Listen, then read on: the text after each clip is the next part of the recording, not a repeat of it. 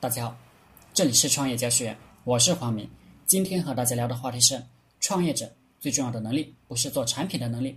很多创业者喜欢讲，我有一个非常好的产品创意，我有一个很好的想法，然后就把自己全部的精力、时间、金钱、团队都投入到让产品落地或者改善产品的性能和质量上去了。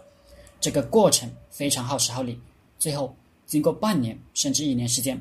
做出来个产品还没有打开市场，钱就花光了，团队也没有信心了，就散伙了。问题出在哪里？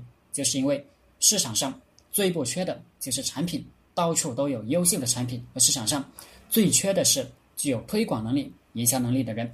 只要有了推广能力、营销能力，随便找个好产品就能卖起来。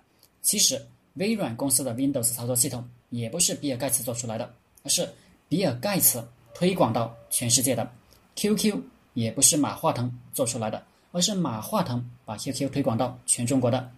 华为公司的任正非开始也是背着包卖交换机的一个代理商，而不是交换机的生产者。拥有一个好产品是创业过程中最不重要的事情。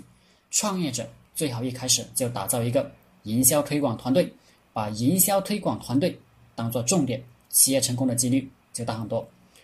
大家都知道，马云是个英语老师，不懂数据库，也不懂网站建设，但这没关系。马云是一个好的营销推广人员。